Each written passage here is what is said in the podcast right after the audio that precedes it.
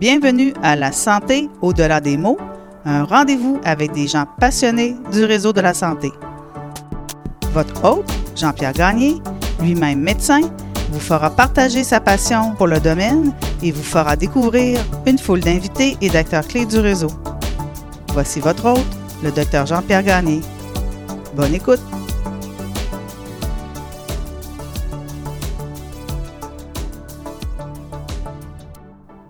Tout le monde connaît l'expression avoir le cœur brisé. Eh bien, cela existe vraiment et j'en discute cette semaine avec Dr Valérie Godreau, cardiologue.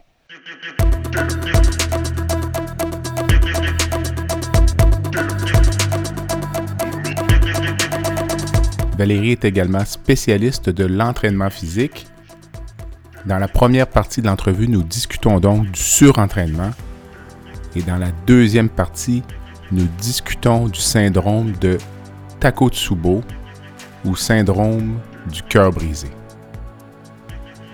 Bonne écoute.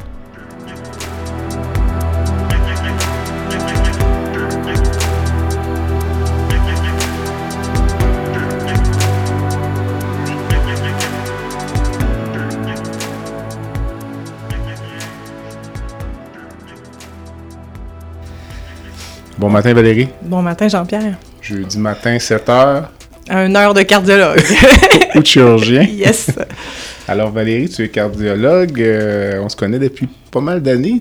20 ans, je pense. Peut-être un petit peu moins, mais parce que tu es un petit peu plus jeune que moi. As-tu toujours voulu être cardiologue? En fait, euh, j'ai toujours voulu être médecin depuis euh, mes 4 ans. J'ai dit à ma maman, euh, quand elle me levait un matin, maman, je vais être docteur. Et euh, la cardio, c'est venu un peu plus tard. là. J'ai j'ai eu des défauts dans ma, dans ma formation. Je disais, Ah, je vais être urologue. Ah Après ouais? ça- ouais, bizarre. Mais c'est c'est de la tuyauterie aussi, fait que ça se ressemble. OK. Puis, après, ben, j'ai bifurqué vers la médecine interne. Puis euh, en faisant ma résidence, ben, j'ai fait un- une maîtrise puis un doctorat. Puis j'étais fascinée par mon directeur de doc, fait que j'ai décidé de faire de la cardio. Ton directeur de doc était évidemment cardiologue, Yes. j'imagine. Et voilà. On a un bon ami, collègue euh, chirurgien qui dit que tous les organes euh, vitaux sont uniques et médians. Donc, euh, Roger Grégoire, en parlant du cœur et de l'anus. Donc, euh, mais qu'est-ce qui t'attirait de... Ben, en fait, la cardio, c'est une combinaison parfaite de techniques. OK? C'est pacemaker, euh, échographie cardiaque, échotransœsophagien, euh, puis de science. Il y a beaucoup de sciences en cardiologie. Les gens pensent que c'est souvent héparine, aspirine, plavix, là, mais c'est beaucoup plus complexe. Fait que c'est une parfaite combinaison entre des connaissances, des choses qui se comprennent, qui sont physiologiques, la pompe, l'électricité, la tuyauterie, puis des choses rares comme les cardiopathies génétiques. Fait que c'est vraiment un beau melting pot de plein de choses. Puis il y a du suivi aussi, tu sais. il y a- il y a- t'as- Les patients, on les suit puis on les garde longtemps. Moi, j'aime ça, le contact avec les êtres humains, fait que c'est pour ça que je suis attirée vers la cardio. Est-ce qu'il reste encore des choses à découvrir en cardiologie? Ben, c'est- un, même le muscle cardiaque, c'est une entité euh, particulière. là. Quand on pense que ça se contracte, ça se décontracte, ça n'arrête jamais. Le, le muscle cardiaque n'a pas besoin de repos. Si je fais la même chose avec mon biceps, euh, Tu vas mourir. je vais me faire couper le bras dans une semaine. Oui, tout à fait. En fait, il y a plein de choses pas découvertes en cardio. Probablement que la cardiologie, c'est une des spécialités les plus étudiées, surtout pour les molécules qu'on utilise, les statines, pour ne pas les nommer, les anticoagulants. Mais tout ce qui est les gènes, les, les, les, les tropomyosines, les troponines, euh, tout ça, c'est encore un peu nébuleux. Fait qu'il y a plein de recherches sur les valvulopathies aussi, sur, euh, sur les- l'aspect pharmacogénétique. Fait qu'il y a plein de choses encore à faire avancer, sur le cœur d'athlète, entre autres choses, sur plein, plein de trucs. Est-ce que les gens font assez attention à leur cœur? Non. En fait, euh, il y a comme deux, deux types de personnes qui font pas assez attention. Bien sûr, il y a les, les- les gros, les patients obèses, les patients qui mangent mal, les patients qui fument, les patients qui qui, qui, qui, qui s'entraînent pas, puis ceux qui Mhm. s'entraînent trop. Fait qu'il y a Mhm. comme deux, deux, euh, il y a deux, il y a deux extrêmes en cardiologie, parce que trop s'entraîner, c'est comme pas assez. Fait qu'il faut trouver un milieu, mais pour trouver le milieu, je suis pas la meilleure personne. Parce que, je- tu t'entraînes trop. Oui, exactement. C'est quoi trop s'entraîner en termes est-ce qu'il y a une quantité, c'est une quantité d'heures, c'est une Ben, ou euh, Ça dépend des patients. Euh, Il y a comme un... On dit que 15 heures et plus par semaine d'entraînement, ça peut être associé à un- une cardiopathie de l'athlète. Euh, c'est réversible, ça c'est dit, mais euh, fait que les gens qui s'entraînent plus que 15-20 heures ou en intensité peuvent développer cette maladie, maladie-là, entre guillemets. Euh, puis l'intensité, c'est sûr que si tu fais du weightlifting, si tu lèves trop, trop de charges, si tu t'entraînes trop en cardio aussi, sur le plan aérobique, là. mais quand on arrête, normalement, l'impact sur le cœur s'en va. Sauf qu'il y en a qui s'entraînent toute leur vie, fait qu'ils font plus de fibrillation auriculaire, plus de SV, plus de mort subite, quand on, dépasse un certain niveau d'entraînement.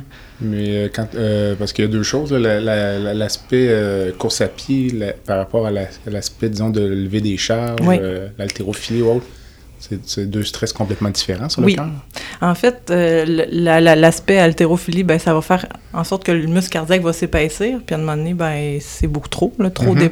Ça augmente les pressions téléventriculaires gauche, ça fait en sorte que les pressions dans le cœur augmentent, puis ça fait en sorte que quand le muscle est trop épais, il contracte plus bien. Euh, puis il y a l'aspect aussi de faire trop de cardio, de courir trop. Là, ça fait dilater le cœur. Fait que c'est pareil, les oreillettes dilatent, la pression pulmonaire monte, ça fait plus d'arythmie, plus de fibrillation auriculaire. Puis, ben, ultimement, les gens, ils peuvent devenir très bradycardes, donc le cœur très lent. Le cœur ralenti. Fait que ça peut faire aussi des torsades de pointe qui sont une arythmie, qui est une arythmie particulière qu'on voit chez les, les, athlètes. OK. Mais toi, vois-tu des patients qui ont des cœurs d'athlètes ou ces gens-là arrivent en mort subite ben, en fait, à l'urgence? je vois des patients aussi, mais en fait, euh, c'est rare que les gens font une mort subite euh, sur une cardiopathie d'athlète. Euh, moi, j'en vois parce que c'est ben mon doctorat c'était là-dedans, fait que on est deux cardiologues à Québec qui faisons du cœur d'athlète, pas trois en fait avec ma docteur Ross à Lévis. Euh, moi, docteur Poirier, docteur Ross. Fait qu'on voit des patients qui ont des atteintes cardiaques d'un surentraînement. Euh, des gens de l'équipe nationale de ski de fond pour ma part ou des gens de l'équipe nationale de course à pied. Euh, puis on les voit parce qu'ils ont des symptômes, des palpitations, des syncopes à l'effort, de l'essoufflement, diminution de la tolérance à l'effort, diminution de la performance. Un grand athlète commencerait à être essoufflé. Oui, exactement. OK. Mais euh, est-ce qu'il y a une prévention? Est-ce que les grands athlètes des clubs nationaux, par exemple, est-ce qu'ils sont dépistés? Ben, en Italie, oui. Euh, parce qu'en Italie, il y a ce qui s'appelle la dysplasie rythmogénique du ventricule droit, qui est une euh, maladie. Il faut parler, là, notre auditoire n'est pas médecin, donc, la, la... dysplasie arythmogénique du ventricule droit, c'est une maladie génétique qui fait que les athlètes meurent. C'est plus prévalent chez les Italiens, fait que les Italiens dépistent tout le monde. Au Canada, non. Il y a des indications, euh, par exemple, les symptômes plus que des changements sur l'électro, euh, des, des, des, arythmies, des palpitations, mais on dépiste pas les athlètes au Canada parce que le, le cost effective, le, le bénéfice de le faire est pas nécessairement bon. C'est pas prouvé que ça va changer le devenir. OK. il y, a vraiment, euh, tu sais, euh, quand même une controverse là-dessus, là, mais on dépiste ceux qui font du sport extrême ou ceux qui veulent en faire puis que c'est pas des athlètes à la base, les athlètes de, dimanche, euh, puis ceux qui développent des symptômes ou qui ont des changements sur l'électricité de leur cœur, de fa trouver de façon fortuite. Tu as dit beaucoup de choses, mais euh, euh, la première question qui me viendrait, est-ce que les risques liés au surentraînement sont suffisamment connus ou publicisés? Parce qu'on fait beaucoup la promotion de l'activité physique, mais on ne fait pas beaucoup la promotion de la prudence ou de la modération dans l'activité physique. L'exemple que j'ai en tête, c'est euh, tout ce qui est euh, Ironman, euh, super Ironman.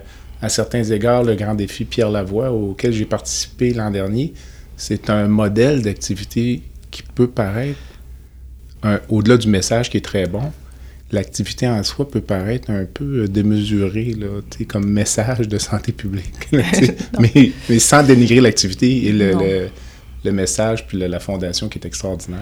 Mais en fait, je pense que n'importe qui peut pas s'improviser euh, Ironman ou euh, Ultra Ironman. Euh, malheureusement, les gens connaissent pas le risque dans lequel ils s'embarquent quand ils s'embarquent là-dedans, surtout quand on dépasse un certain âge. Oui. Euh, tu sais, un jeune de 20 ans qui a un cœur complètement sain, s'il fait un Ironman, ben, il va souffrir, mais il risque pas d'en mourir, à moins qu'il ait une cardiopathie congénitale sous-jacente. Euh, puis qui s'entraîne bien, mais quelqu'un de plus âgé peut avoir une maladie coronarienne qu'il ne connaît pas, une maladie valvulaire qu'il connaît pas, puis pourrait faire une, mort subite. Fait que c'est au-delà d'un certain niveau d'entraînement, au-delà d'une d'une distance, un marathon, un demi-marathon, un Ironman, ben, les gens sont plus âgés, devraient être dépistés. Euh, puis ben, je pense qu'on on, banalise l'impact cardiaque de ces, de ces grandes distances-là. Quand j'étais résidente, on a fait un, projet de recherche sur le cœur d'athlète. OK. On a pris 25 marathoniens, puis on a regardé l'impact sur le cœur de courir un marathon à la résonance magnétique. Puis ce qu'on a montré, c'est qu'il y a 85% des gens qui avaient des endroits dans leur cœur qui avaient de l'enflure, de l'édème, euh, puis des, des, des, endroits du cœur qui contractaient pas bien après le marathon, qui disparaissaient au bout d'un mois, mais quand même, ça, donne un endroit du cœur qui contracte moins bien ou qui a de l'inflammation. Ça, c'est après l'activité. Tout de suite après le marathon. J'ose pas penser, penser à ce qui se passe pendant. Exactement. Fait que c'est comme un substrat pour faire une arythmie maligne quand tu as de l'enflure ou un endroit du cœur qui contracte moins bien. Puis ce qui était prédictif de développer ça, c'est le VO2 max, donc la, capacité à l'effort, puis le niveau d'entraînement avant. OK. Fait que, euh, imagine-toi Simon, 50 euh, ans, qui décide de courir un marathon, puis qui s'entraîne une petite 10 heures par semaine. Ben, il est plus à risque de développer ce genre de, d'anomalie-là que quelqu'un qui court depuis des années, puis qui est habitué, puis qui se connaît bien. OK. J'ai souvent l'impression que les grands athlètes de longue distance, je trouve que c'est des gens qui ont l'air euh, à vieillir un petit peu trop vite. Je trouve que c'est. Moi, j'emploie souvent l'application. Je trouve que j'emploie souvent le, comment dire euh, l'expression de dire qu'ils ont l'air un peu rouillés là, ou euh, oxydés. Là. Je sais pas si tu vois ce que je veux dire. oui. je trouve finalement comme les gens dont on parle, les gens qui font de l'ultramarathon, euh, qui font là, des Ironman plusieurs fois par année, là, la grosse. C'est des gens qui ont l'air parfois plus vieux que leur âge. Est-ce que ça, selon moi, là, mais je peux me tromper, est-ce que ça traduit aussi un vieillissement un peu accéléré, de, notamment du cœur? De, Bien, c'est sûr que ça use le surentraînement, hein, parce que non seulement il y a l'épreuve, mais il y a l'entraînement qui vient avec. Hein, pour, faire ça, un, ça. pour faire un, ultra-marathon, un, ultra, un, Ironman, ben, ça prend 20-30 euh, heures d'entraînement par semaine. Euh, l'impact sur le corps humain, sur ça peut être intense. Ceci étant dit, il ne faut pas minimiser que c'est bon de faire de l'entraînement physique. Non, non, c'est ça. Euh, puis sur le cœur, ben, on voit, comme je te disais tantôt, la dilatation des, des, cavités cardiaques, on voit plus d'arythmie, on, voit euh, plus de fibrillation auriculaire, on voit... Fait qu'il peut y avoir un, un, impact de surentraînement sur le cœur qui peut se manifester par ce que tu trouves être de l'oxydation. Mais il n'y avait pas comme une espèce de théorie sur la vraiment au niveau cellulaire, l'oxydation, les radicaux libres, puis le fait que ben, ces patients-là sont tout le temps comme un peu acidotiques ou euh, ben, ce qu'on sait, c'est l'acide lactique. Puis, euh, Sur le plan cardiaque, on sait que euh, quand, quand on, stimule trop la cellule cardiaque, comme quand dans, dans, mon étude sur le marathonien, il y a de l'enflure, puis il y a des, des radicaux libres qui sont sécrétés ou générés. Ah, donc je suis pas loin de la vérité, là, j'approche. Oui, c'est ça. Mais on sait pas, en fait, on sait pas si en faire plusieurs un ensuite de l'autre, ça, ça, a un impact. Mais j'ose imaginer que oui, là, parce qu'après un, on récupère, mais après mille, on le sait pas. OK. Mais toi, si tu vois en clinique un, je veux dire, un gars d'une cinquantaine d'années qui s'entraîne, il fait du marathon, puis là, finalement, le patient a un symptôme oui. cardiaque, arythmie ou autre, puis là, toi, tu identifies que ce patient-là a des symptômes qui peuvent s'apparenter au cœur d'athlète ou tu diagnostiques ça, mm-hmm. j'imagine que c'est aussi difficile d'arrêter ce gars-là de faire du sport que d'arrêter un toxicomane de consommer euh, sa drogue préférée. Oh oui. Ben, en fait, c'est une, grosse discussion. J'ai un patient qui a fait un infarctus en, s'entraînant pour un Ironman dernièrement. OK. Puis, il y avait des coronaires normales. La seule chose, c'est que les artères du cœur étaient complètement normales, sauf un caillot dans son artère principale. OK. Puis, ben, on, on a c'est vraiment le stress de l'entraînement qui a fait ça, parce qu'il y avait des artères lisses, lisses, lisses partout ailleurs. Fait que là, il a fallu que je m'assoie avec lui puis que j'explique que s'il n'avait pas poussé autant la machine, il aurait probablement pas fait d'infarctus. Puis là, il se ramasse avec plein de médicaments parce que c'est un coronarien. Puis une restriction importante. Fait que là, tu pars de 25 heures d'entraînement par semaine à là, vous allez recommencer à marcher. Puis? Ben, ça a été une longue discussion, mais il faut, il faut les ralentir, ces gens-là. Il faut qu'ils continuent à être actifs. Il ne faut pas les restreindre complètement. Il faut vraiment leur donner une balise. Il faut les encadrer. Là. Mais tu sais, pour eux, un petit entraînement, c'est deux heures de course. Là. Fait qu'il faut se remettre dans leur perspective. Puis euh, c'est un défi, mais c'est la seule façon. Là. Sinon, ils vont refaire l'événement. Une dépendance plus psychologique ou euh, physique? Ou, euh? Les deux. Euh, les études montrent que dans le cerveau, ça fait exactement le même impact que l'héroïne ou que les autres drogues dures. Euh, puis au niveau physique, ben, ils, ont, ils, ont, vraiment des, des, des, sentiments de fatigue après, parce qu'ils sont habitués d'augmenter leur fréquence cardiaque de façon importante. Fait que l'espèce de sympathique, parasympathique, le système nerveux de la fuite puis le système nerveux du calme qui alterne, ben quand on arrête ça, ça donne de la nos, fatigue. an- nos antécédents préhistoriques. Yes. Ok. Fait que c'est démontré ça aussi dans la littérature que quand tu diminues ça, ce niveau de j'augmente mon cœur beaucoup, beaucoup, puis là après ça, je relaxe, puis mon, ma, ma fréquence cardiaque diminue, ben quand tu diminues cette quantité-là de on-off, de haut-bas, ben ça donne de la fatigue physique. Symptômes dépressifs ou. euh, En partie, oui, mais en partie aussi physique. Ok. De, l'espèce de drive sympathique est moins là. ouais. euh, puis les patients sont, sont moins confortables. Fait qu'il y a comme un sevrage physique puis un sevrage psychologique. Ça dure combien de temps la composante physique?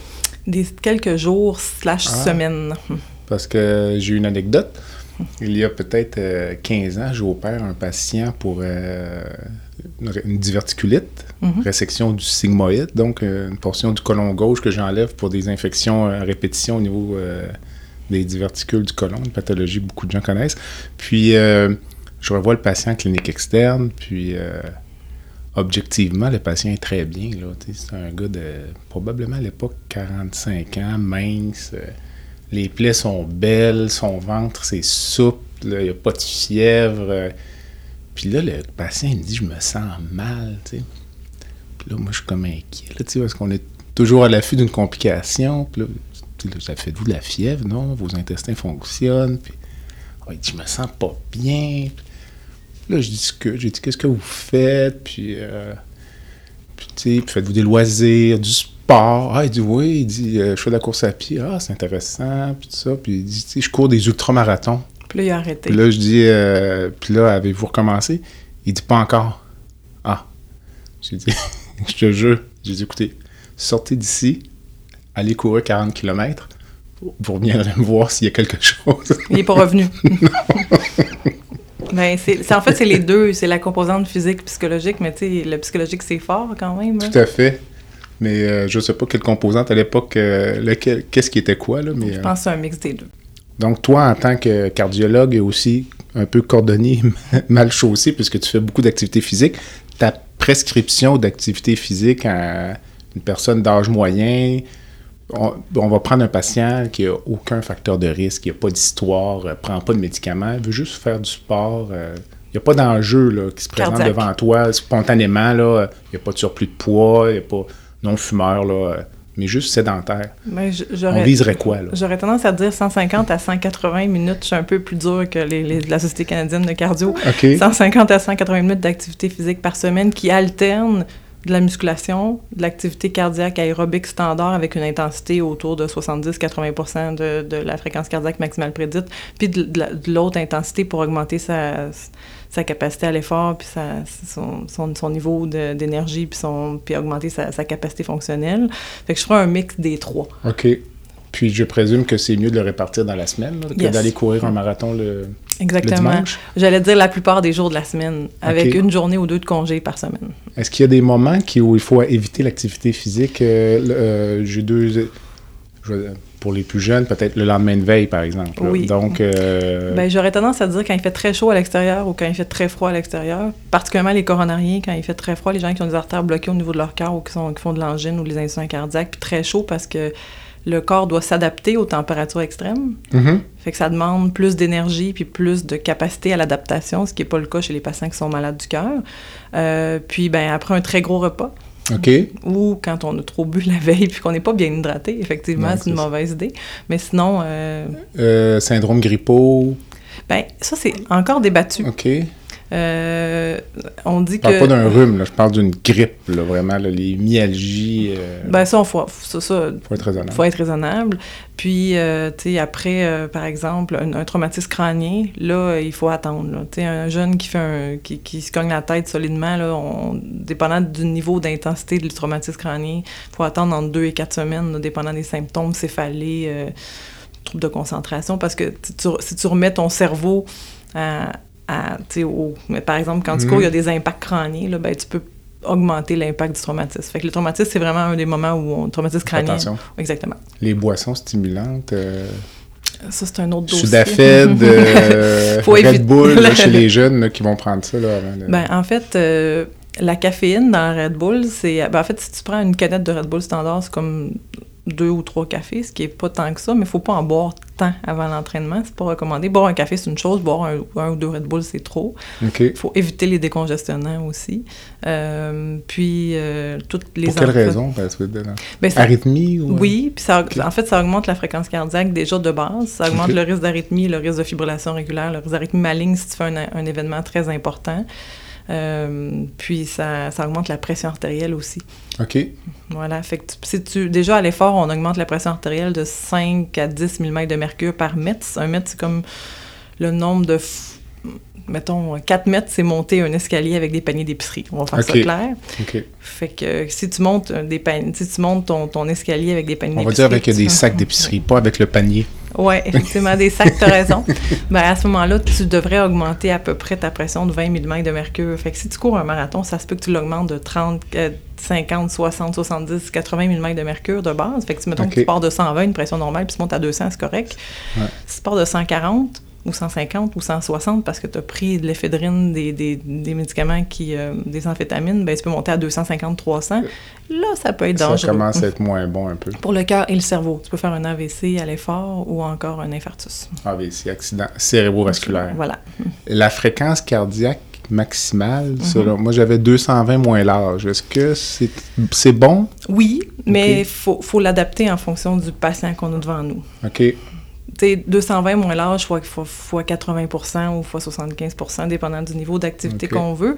Mais un grand athlète de 50 ans, ça ne donne pas beaucoup de jeux pour s'entraîner. Fait que ce qu'on fait souvent, c'est qu'on leur fait des épreuves d'effort, puis on regarde s'il y a des anomalies arythmiques, la pression artérielle à, à 100% de la prédite, puis on s'ajuste en fonction de, de, ce qu'on voit. Des fois, on peut faire des VO2 max, ça veut dire, on fait un tapis roulant ou avec un de piste, puis on, échange, on regarde les échanges gazeux. Puis on détermine avec ça le moment où le patient fait de l'acide lactique. Ça, c'est le seuil anaérobique. On parlait d'oxydation tout à l'heure. Yes, exactement. Puis, ben, on peut avec ça être plus précis pour les gens qui veulent faire de l'entraînement d'autre intensité. On ne fait pas ça à tout le monde, mais c'est vraiment intéressant. OK. Je t'en ferai un un jour, si tu veux. Euh, oui, peut-être, mais en ce moment, effectivement. On prend une courte pause, Valérie. Oui. le podcast La santé au-delà des mots est une présentation du groupe conseil Beauchamp, Beaulieu, Dessureau, De la financière Banque nationale Gestion de patrimoine. Comme nous croyons que la santé financière fait partie de la santé globale, nous sommes heureux de nous joindre au docteur Jean-Pierre Gagné pour vous souhaiter une bonne saison de la santé au-delà des mots. Tu veux lancer ton propre podcast mais tu ne sais pas comment t'y prendre? Pas de problème. Mouton Marketing peut t'accompagner de la conception au lancement. Envoie ton idée de podcast à bonjour à commercial bonjour à commercial g o m o u t o n.com l'univers du podcast t'attend.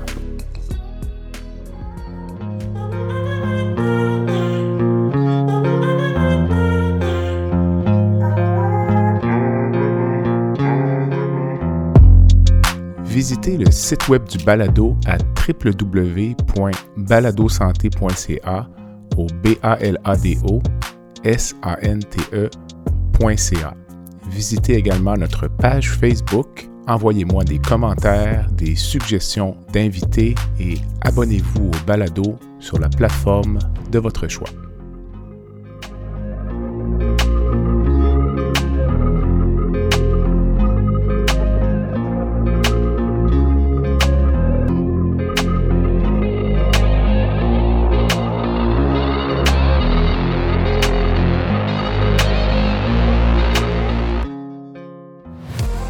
Valérie, je vais citer William Shakespeare. Oh. Le chagrin qui ne parle pas murmure en secret au cœur surchargé de se rompre. Alors, tout cela, c'est pour parler du Takotsubo. La cardiomyopathie de stress ou du syndrome du cœur brisé. Le syndrome du cœur brisé. Et la particularité, ou ce qui m'a toujours attiré dans cette... Ben, attiré, je veux dire, pas... Pour une obsession. non, j'espère. Ce qui m'a quand même un peu toujours, parce que ça fait longtemps, bien avant que le syndrome soit décrit, on a toujours fait référence aux grandes peines, notamment les peines amoureuses, mais d'autres types de chagrins, comme étant quelque chose qui nous brise le cœur. Puis en fait, ça peut vraiment nous briser le cœur d'avoir une grande émotion. Euh, donc, c'est quoi le Takotsubo? Une grande émotion, un grand stress physiologique. Ça se peut que ça soit post-op de grande chirurgie. Mhm. Euh, ça, en fait, le Takotsubo, ça a été décrit pour la première fois en 1977 euh, par un interniste puis un cardiologue japonais. Euh, puis Takotsubo, ça veut dire piège à pieuvre ou piège à poulpe. À poulpe, exactement. Parce que le cœur devient hypokinétique. Ça veut dire que la pointe du cœur contracte moins bien. Mm.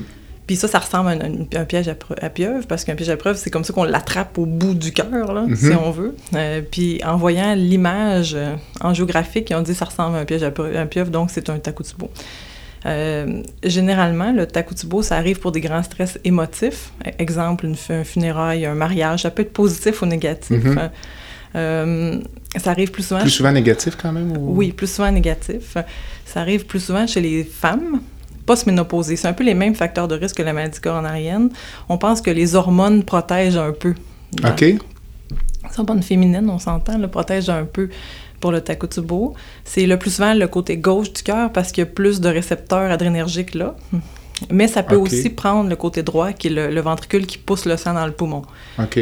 C'est plus mince, cette partie-là du cœur, puis c'est moins souvent atteint, mais ça peut l'être aussi, Le le, côté droit. côté droit. Les pressions sont plus basses du côté droit du cœur. Yes.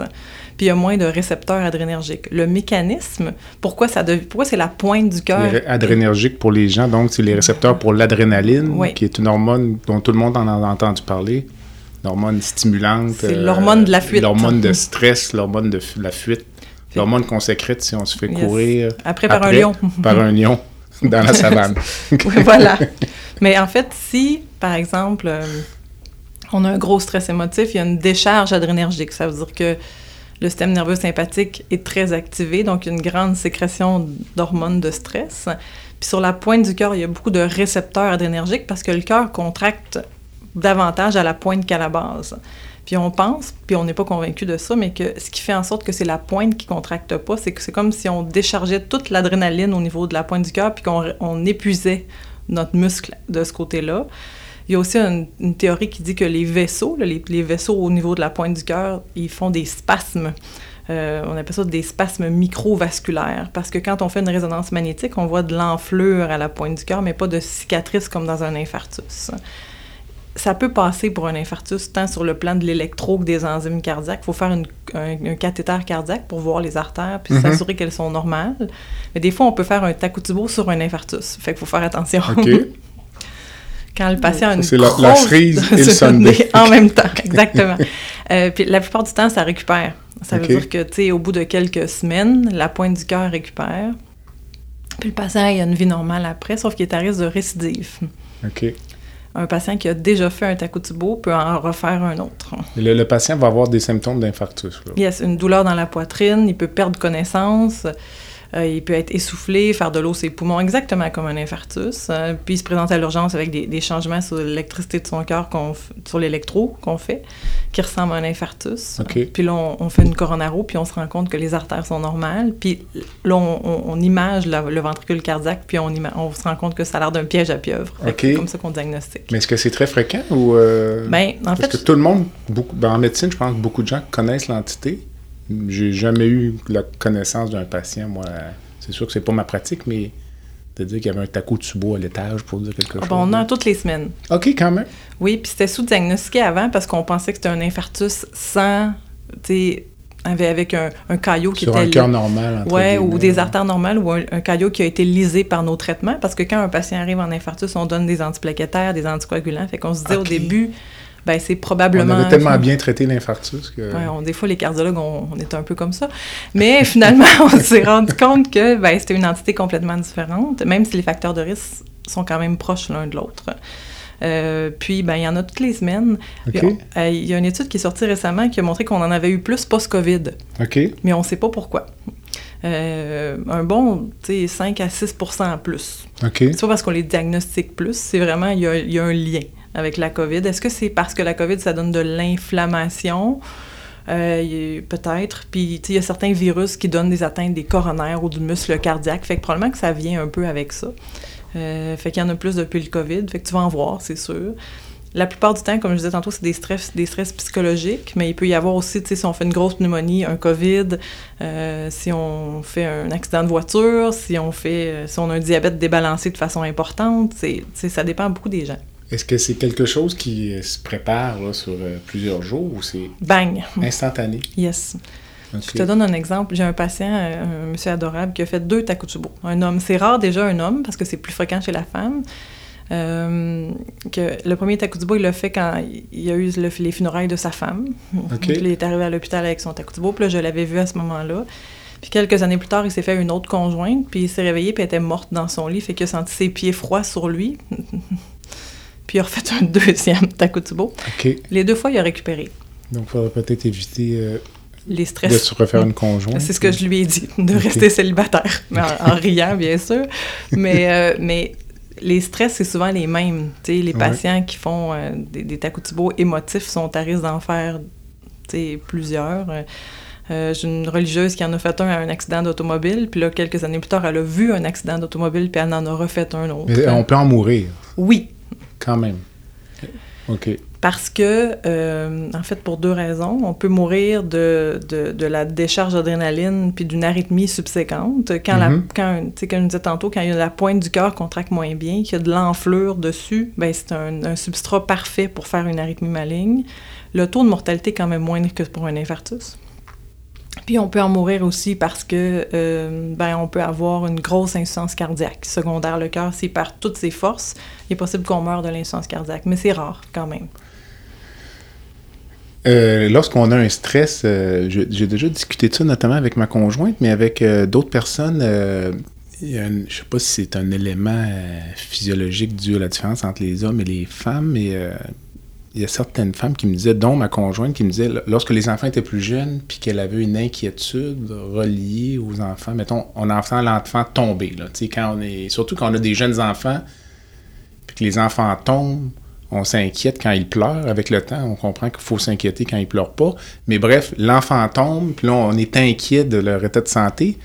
Puis à l'époque, Martine, elle, me disait qu'elle ressentait une genre de crampe abdominale basse quand elle avait douleur utérine. Et moi, pour le même stress, j'avais une douleur rétrosternale, un serment là, qui dure une fraction de seconde.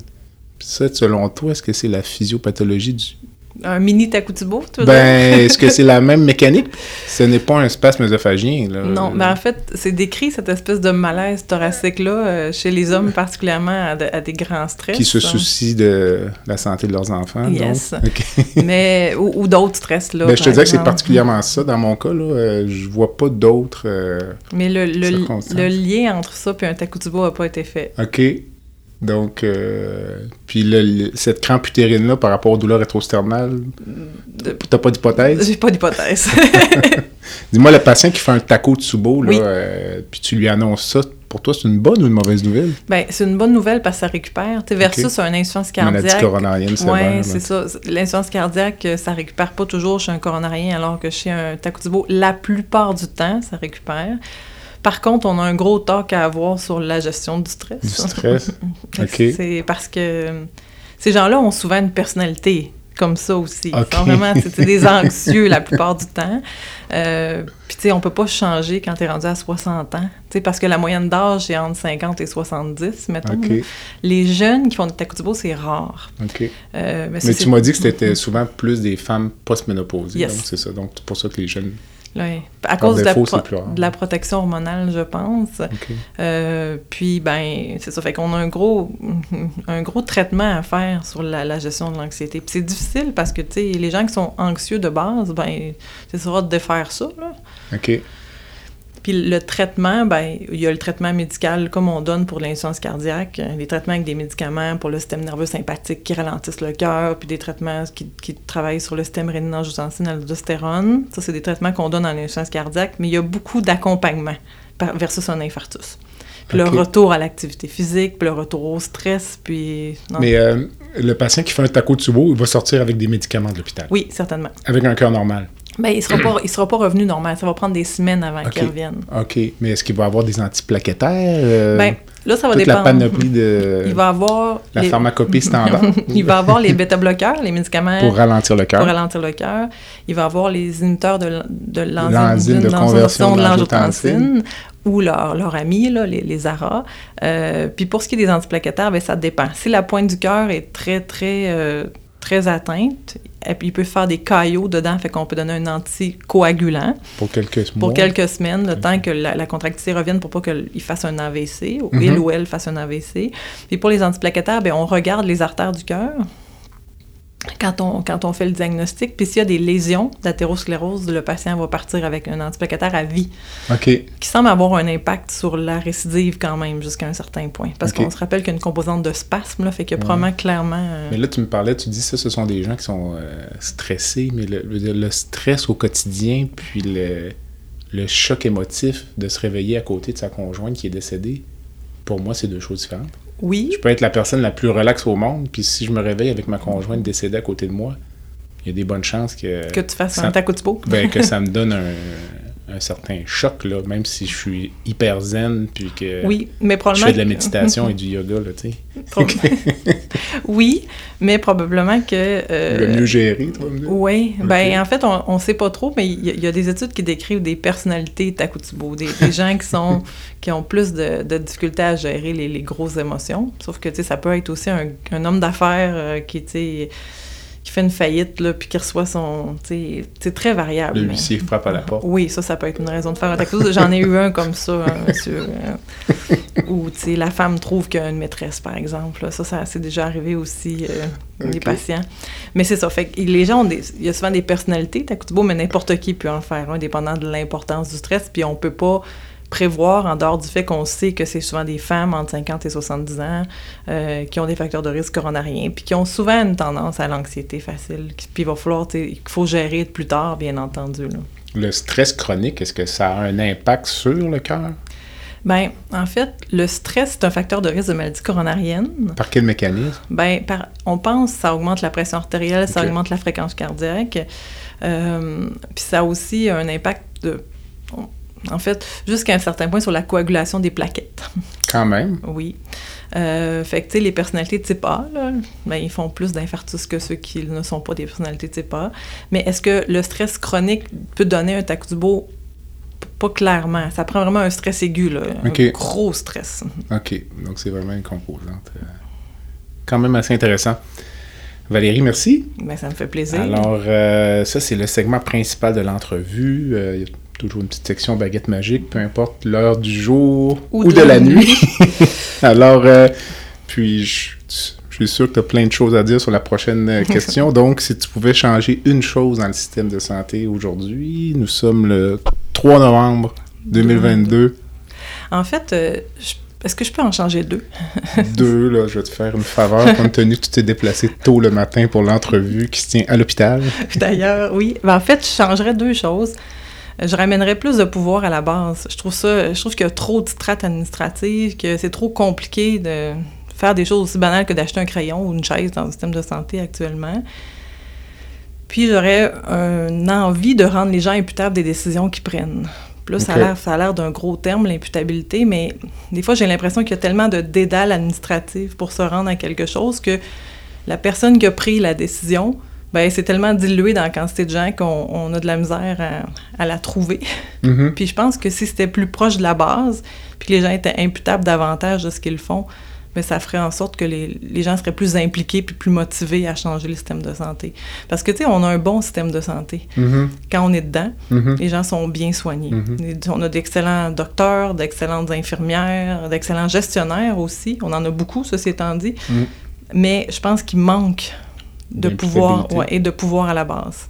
C'est euh, intéressant parce que euh, je, je- je suis d'accord avec toi, là, mais en même temps, du côté médical, on a souvent tendance, quand on analyse, nous, nos problèmes, nos complications, à faire attention à l'imputabilité parce qu'on pense que c'est contre-productif. Ouais, quand Et quand on a un comité de morbidité, mortalité, souvent on dit ne pas pointer, euh, pas trouver un fautif, mais analyser le système dans Le- son entier. du côté administratif, on a souvent le réflexe de dire non, ça prend plus d'imputabilité, tu sais. Oui. Est-ce que tu trouves que c'est un peu une dualité? Ben, peut-être, mais ce sont des enjeux complètement différents. Là, donc, euh, mais on le voit régulièrement. Là, je pense que c'est un enjeu qui dépasse le système de santé, l'absence d'imputabilité dans les grands systèmes. oui. Ben, en fait, je pense que quand on est one-on-one, toi, docteur Gagné, avec ton patient sur la table, tu es imputable à 100% de ce que tu fais. Complètement. Moi, quand je vois un patient en infarctus à l'urgence ou une arythmie, où je suis 100% imputable de ce que je fais. C'est sûr que quand on fait l'évaluation de nos complications, on essaie de dépersonnaliser la chose pour faire avancer le système. C'est ça. Et ça, c'est bien, parce mm-hmm. que je pense qu'on on cherche les trous de fromage alignés pour pas que les patients aient des complications. Euh, mais ceci étant dit, toi, tu vas t'en souvenir toute ta vie du patient qui n'a qui, qui a pas bien été post-op ou péri-op. Mm-hmm. Fait que tu es très imputable de ce que tu fais. Tout à fait je sais pas si administrativement parlant, les gens ont cette même. Tu sais, ils n'ont pas le. souci-là. Oui. Puis c'est pas. je pense qu'on a d'excellents gestionnaires, mais je pense que c'est plus facile quand tu gères des dossiers d'être moins impliqué. Puis, tu sais, les médecins, on a cette façon-là, puis les infirmières aussi, d'avoir. On a le patient en face à tous les jours. Mm-hmm. C'est mm. un être humain qu'on soigne. Fait que l'imputabilité est là 100% C'est sûr. Mais il y a à certains égards, puis ça pourrait faire l'objet d'un autre balado plus tard, je me demande si l'hypertrophie des systèmes puis la grosseur des structures vient pas nourrir cette absence d'imputabilité-là. C'est tellement gros oui. qu'on en vient à chercher qui gère. Et, oui. Puis c'est pas toujours clair. je pense que les, les, personnes sont toutes de bonne foi dans l'histoire. Mm. Je pense que c'est juste qu'on dilue tout ça dans un système qui est impossible à faire virer de bord. Puis je voudrais aussi que les médecins soient plus impliqués dans, le... Ça, c'est un, sujet d'un troisième balado. Oui, je sais. mais, tu me demandes ce que je changerais, parce que je trouve ça important d'être impliqué non seulement dans le traitement de, du patient, mais des patients. Ben, je pense que les médecins, euh, à certains égards, les... Puis je dis ça, je pense pas que c'est de... ça avec humilité, mais J'aime penser qu'on est les plus grands défenseurs des droits des patients. Ah, je pense que oui. qu'il faut continuer à revendiquer ce statut-là parce que c'est ce qui, je pense, protège, protège nos patients à long terme. Oui. Si tu pouvais rencontrer une personne dans le monde. Mère Teresa. c'est la première fois, c'est bon. OK. En fait, euh, ben, je me fais appeler Mère Teresa depuis que je suis résidente.